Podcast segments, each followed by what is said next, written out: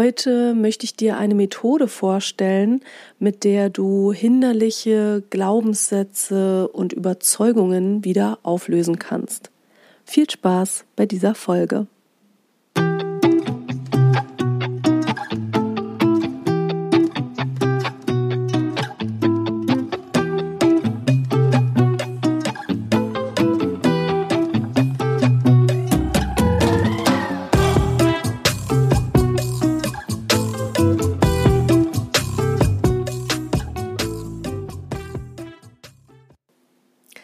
Ich freue mich, dass du da bist. Dies ist die siebte Folge deines Podcasts Manage dein Hirn. Ich bin Isabel Drescher, ich bin seit 2004 Trainerin und Coach und außerdem habe ich Psychologie studiert. In meinen Seminaren und auch in diesem Podcast geht es um mein Lieblingsthema, nämlich um das Thema Hirnmanagement. Unter Hirnmanagement verstehe ich, dass man wieder zurückfindet zu einem gesunden Umgang mit den eigenen Gedanken und Gefühlen. Es geht darum, dass man sein eigenes Gehirn versteht, dass man weiß, wie das tickt und dass man so einen guten Umgang damit findet. Vor allen Dingen auch, dass man eingefahrene Handlungs- und Denkmuster erkennt und diese wieder auflösen kann, wenn sie hinderlich für das eigene Leben sind. Heute geht es ja wieder um das Thema Denken. Und zwar geht es um hinderliche Überzeugungen und Einstellungen, die dir das Leben schwer machen. Und vor allen Dingen geht es darum, wie man die los wird und wie man die wieder auflösen kann. Natürlich ist das in vielen Fällen ein längerer Prozess und in vielen Fällen muss man auch tiefer gehen. Wir haben oft nicht nur ein Glaubenssatz, der hinderlich ist, sondern wir haben so ein ganzes Glaubenssatz-Set, was uns in bestimmten Situationen das Leben schwer macht. Also wenn zum Beispiel jemand sich nicht richtig entspannen kann und immer gestresst ist und immer auf dem Sprung ist und immer tausend Sachen zu erledigen hat, und er hat jetzt schon öfter versucht, dagegen vorzugehen mit Entspannungsübungen, und Meditation, sowas. Und der merkt aber, er kriegt das nicht in den Griff und trotzdem er diese ganzen Techniken kennt, ist er am Ende des Tages immer noch gestresst. Dann geht es darum, wirklich die Einstellungen zum Thema Stress, zum Thema sich entspannen, zu hinterfragen und auch ein bisschen in der Vergangenheit zurückzugehen und zu gucken, woher kommt das alles und das dann eben in einem etwas längeren Prozess aufzulösen. Es gibt aber auch Überzeugungen, die man relativ schnell auflösen kann. Und da möchte ich dir eben heute eine Technik vorstellen. Und zwar ist das die Technik The Work von Byron Katie. Wenn du Byron Katie und The Work googelst, dann findest du die Strategie. Sie hat die großzügig geteilt mit der Welt und ich packe dir das auch mal in die Show Notes rein. Dann kannst du da einfach auf den Link klicken und dann kommst du zu The Work. Bevor ich dir diese Methode vorstelle, möchte ich dir einmal noch mal kurz verdeutlichen, wie wichtig unsere Einstellungen sind und wie sehr unsere Einstellungen uns in unserem Leben behindern können. Und zwar möchte ich dir eine kleine Geschichte erzählen, die mir neulich passiert ist und die das sehr schön verdeutlicht. Und zwar wollte ich neulich ein Paket verschicken und ich bin zu unserem DHL-Shop gegangen, hier um die Ecke und komme rein und der ganze Shop war ziemlich voll und ich wollte eigentlich noch den Paketaufkleber beschriften, aber die beiden Plätze, die es dafür gibt in dem Shop, die waren schon besetzt. Eine Frau saß und beschriftete ihr Paket und die andere Frau stand. Und beide schauten mich so an, als ich reinkam, und beiden war klar, ich möchte auch was beschriften. Die eine Frau, die die saß, ist ganz ruhig geblieben und hat mir kurz zugelächelt, so nach dem Motto, ah, ich weiß, du willst hier auch ran. Und dann hat sie weiter geschrieben, in aller Seelenruhe. Ne, sie hat jetzt nicht total getrödelt, sie hat einfach ganz normal weiter ihr Paket beschriftet. Die andere Frau, die die stand, ist plötzlich total hektisch geworden. Die hat mir auch so zugelächelt und ich habe so an ihrer Körpersprache gesehen, dass sie so ganz unsicher geworden ist und sie hat auch sofort gesagt, äh, ich bin hier gleich fertig, ich beeil mich, ähm, Sie können hier gleich ran. Und obwohl ich meinte, nee, nee, alles gut, ich habe Zeit, ich habe es nicht eilig, war sie total hektisch und hat sich ganz doll beeilt, hat ihre Sachen zusammengepackt, dabei ist noch was runtergefallen und dann hat sie mir den Platz überlassen und hat sich in die Reihe gestellt, um ihr Paket dann abzugeben. Ich fand diese Situation aus psychologischer Sicht super interessant.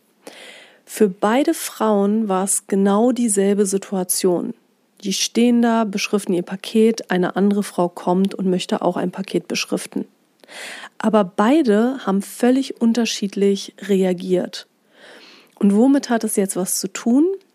Es hat was damit zu tun, was man über sich selbst denkt, welche Einstellung man zum Leben hat, zu anderen hat. Und ich spekuliere jetzt mal, was die beiden Frauen in dem Moment, als ich reinkam, gedacht haben.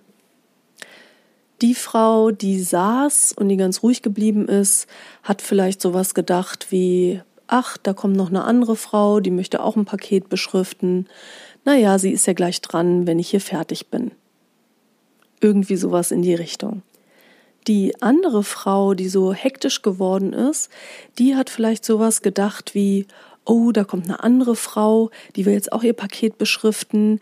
Ich darf jetzt hier nicht rumtrödeln, ich muss mich jetzt beeilen, damit die nicht so lange warten muss.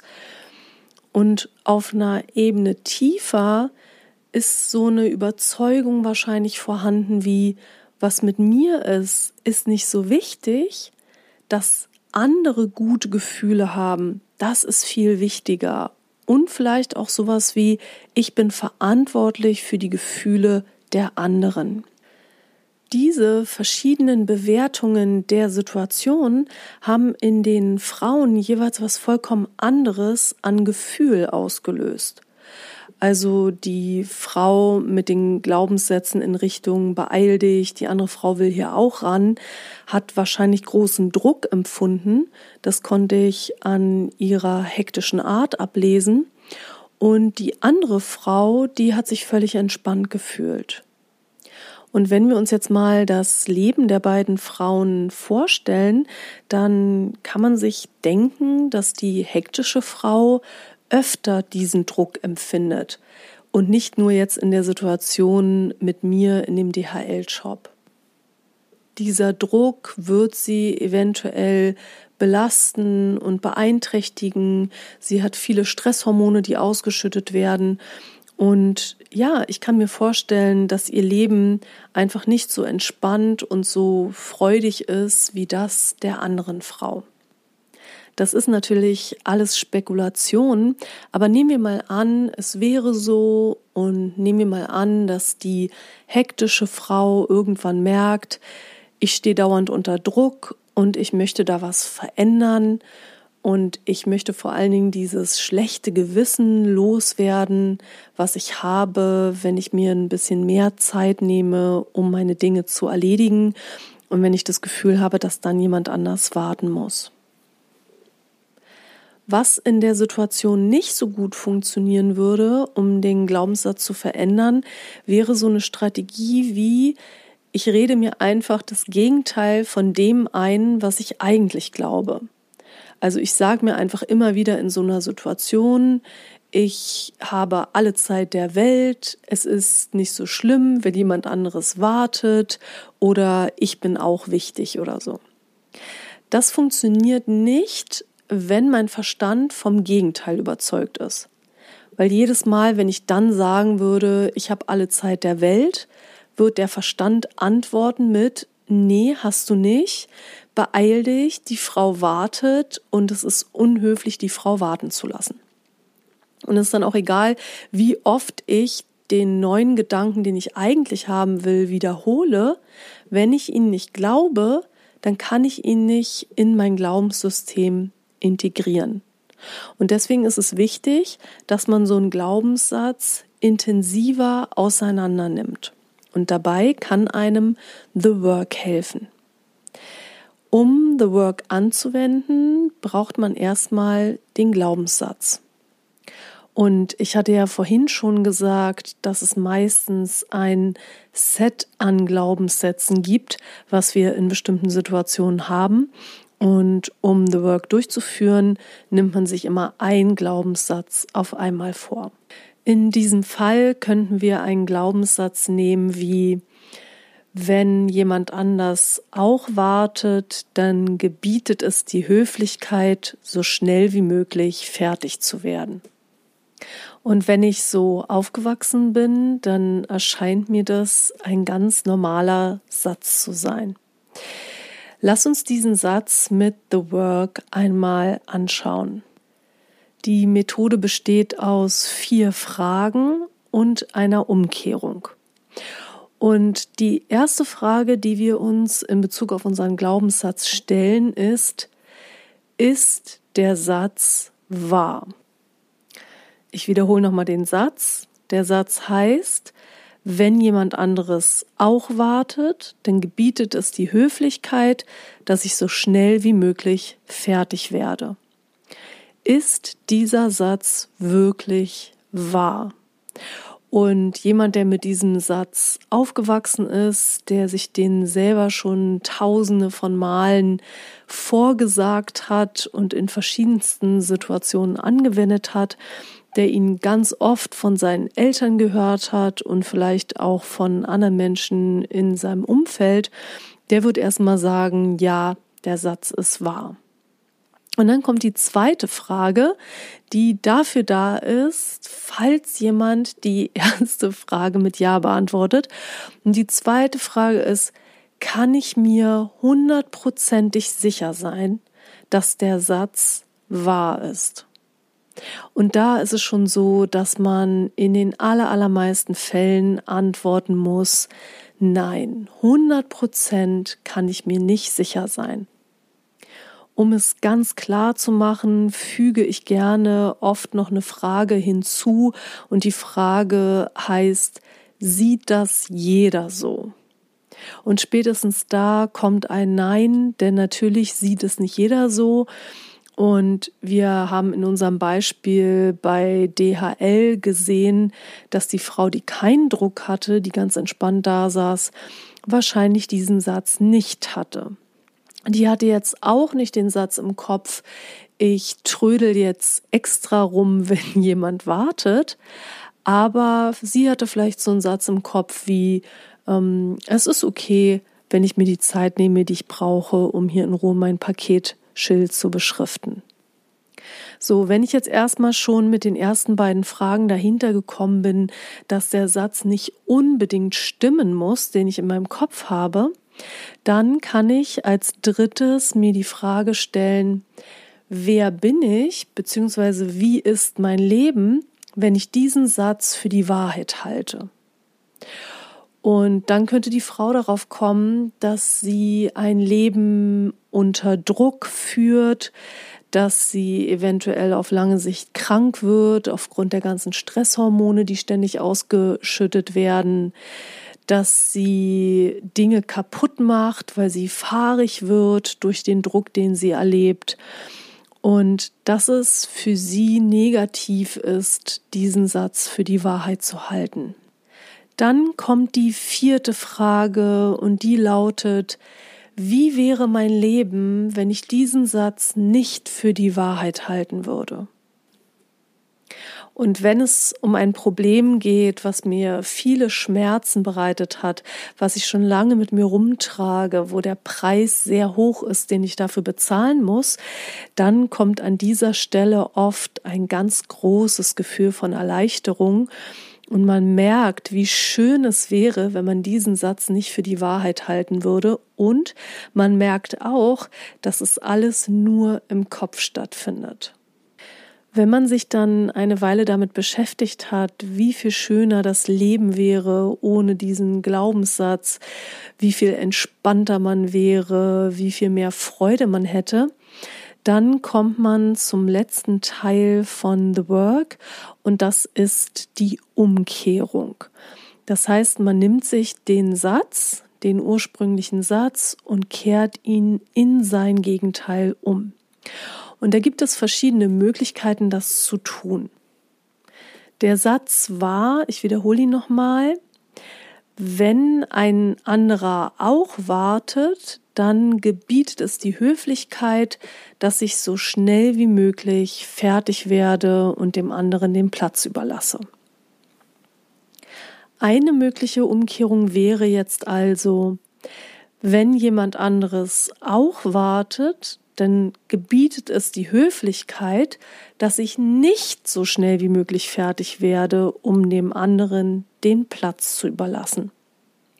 Und das hört sich jetzt erstmal in den Ohren desjenigen, der diesen Satz so lange Zeit schon glaubt, erstmal total komisch an. Hä? Die Höflichkeit gebietet es, dass ich nicht so schnell wie möglich fertig werde. Und dann geht es darum, diesen Satz nicht gleich in Wind zu schlagen, sondern den zu untersuchen und sich zu fragen, wie könnte dieser Satz auch wahr sein? und einfach mit diesem Satz ein bisschen zu spielen. Und jetzt lass uns einmal zurückgehen in die Situation und in meine Perspektive des Ganzen. Ich komme da also rein und sehe, dass sich die eine Frau ganz doll beeilt und hektisch wird und dass die andere Frau in Ruhe da sitzt und weiter den Paketschein ausfüllt diese Situation ist erstmal ein Ereignis in meinem Leben, was an sich erstmal neutral ist, aber dieses Ereignis triggert, also löst verschiedene Gedanken bei mir aus. Und ich denke mal, dass die Gedanken, die ich in dem Moment hatte, die Gedanken sind, die die meisten in dem Moment haben.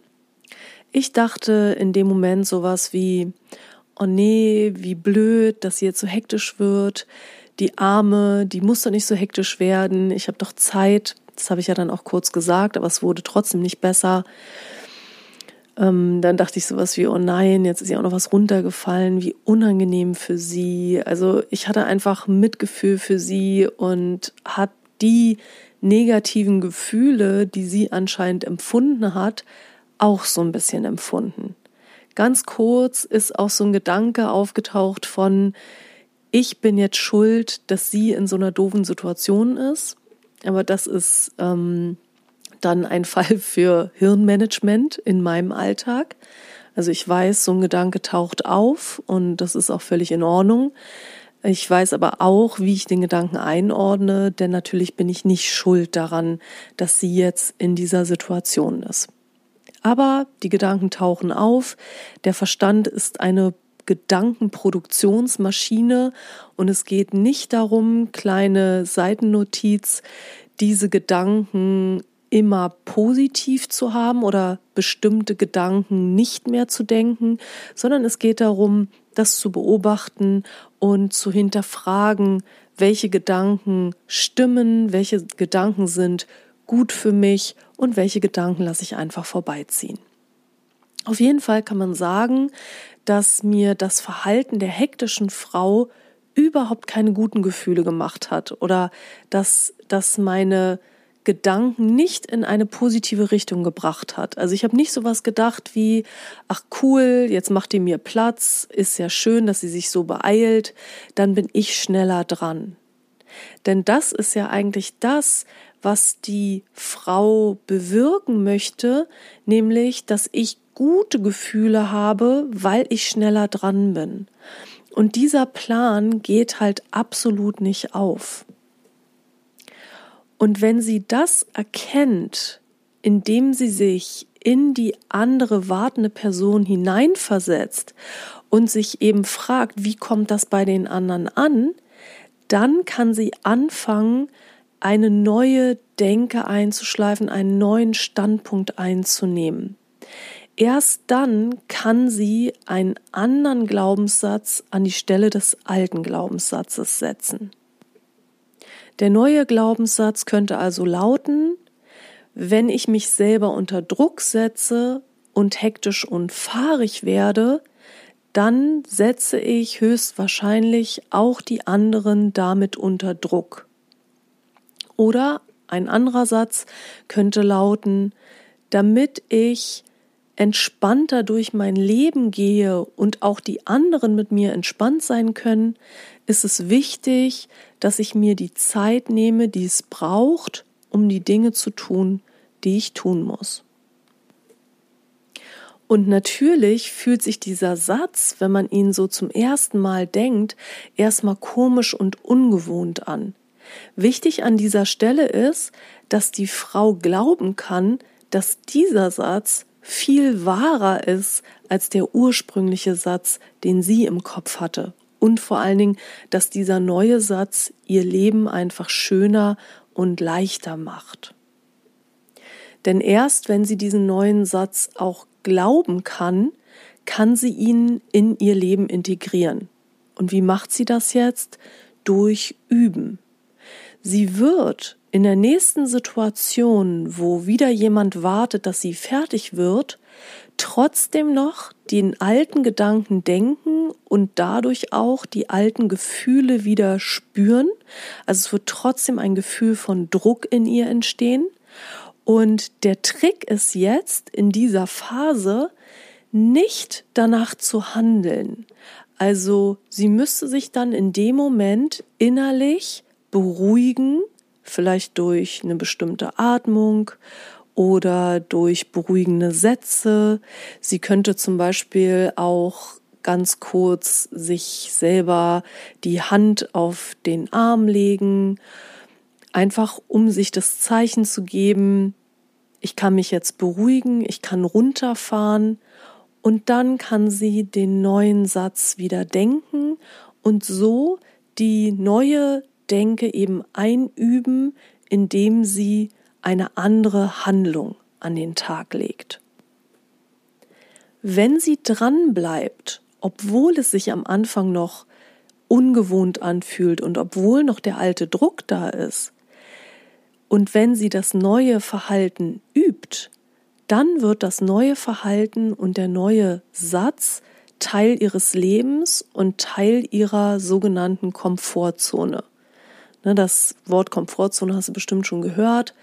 Das ist der Bereich unseres Lebens, der uns absolut vertraut ist. Da gehören vertraute Gefühle und Gedanken genauso dazu wie Menschen, äh, unsere Wohnung, unsere Umgebung, unser Arbeitsplatz. Also alles, was uns vertraut ist, ist in der Komfortzone. Und diese neuen Glaubenssätze sind da erstmal nicht drin, aber du integrierst sie in die Komfortzone, indem du das neue Verhalten und die neuen Gedanken übst. Und wenn du Lust hast, dann kannst du mal schauen in deinem Leben, was hast du so für Glaubenssätze, die dich behindern, die immer wieder dazu führen, dass du nicht das in deinem Leben haben kannst, was du eigentlich haben möchtest. Und dann versuch mal The Work anzuwenden, geh die vier Fragen durch und sei nicht so streng mit dir, denn wie gesagt, das ist ein Prozess und oft ist es auch so, dass man erstmal eine Weile braucht, um rauszufinden, was hat man eigentlich für Glaubenssätze und welche Glaubensgesetze gehören so zu einem Thema eigentlich dazu. Ne? Wir haben ja auch nicht nur Glaubenssätze, die in eine Richtung gehen, sondern wir haben auch Glaubenssätze, die einander widersprechen. Und da erstmal Klarheit zu finden und dann in diesen Prozess reinzugehen, die Glaubenssätze aufzulösen mit The Work, kann auch viel Spaß machen. Und du wirst sehen, wenn du so die ersten Erfolgserlebnisse hast und die ersten Male in einer Situation dich anders verhalten hast und weißt, dass dieses neue Verhalten viel besser für dich ist, dann ähm, ja wird das ganz viele gute Gefühle auslösen. Ich spreche da natürlich aus Erfahrung. The Work ist auch eine Strategie, die ich in meinem Leben immer wieder anwende, um Glaubenssätze, die mir auffallen und die nicht so gut sind für mich, aufzulösen. Ich wünsche dir nun viel Erfolg beim Anwenden. Wenn du Lust hast, mit mir zu teilen, was du so für Strategien hast, um deine Glaubenssätze aufzulösen, dann teile das sehr gerne mit mir auf Facebook oder auf Instagram unter dem Post für diese Podcast-Folge. Jetzt wünsche ich dir alles, alles Liebe und ich freue mich, wenn wir uns wieder hören. Deine Isabel.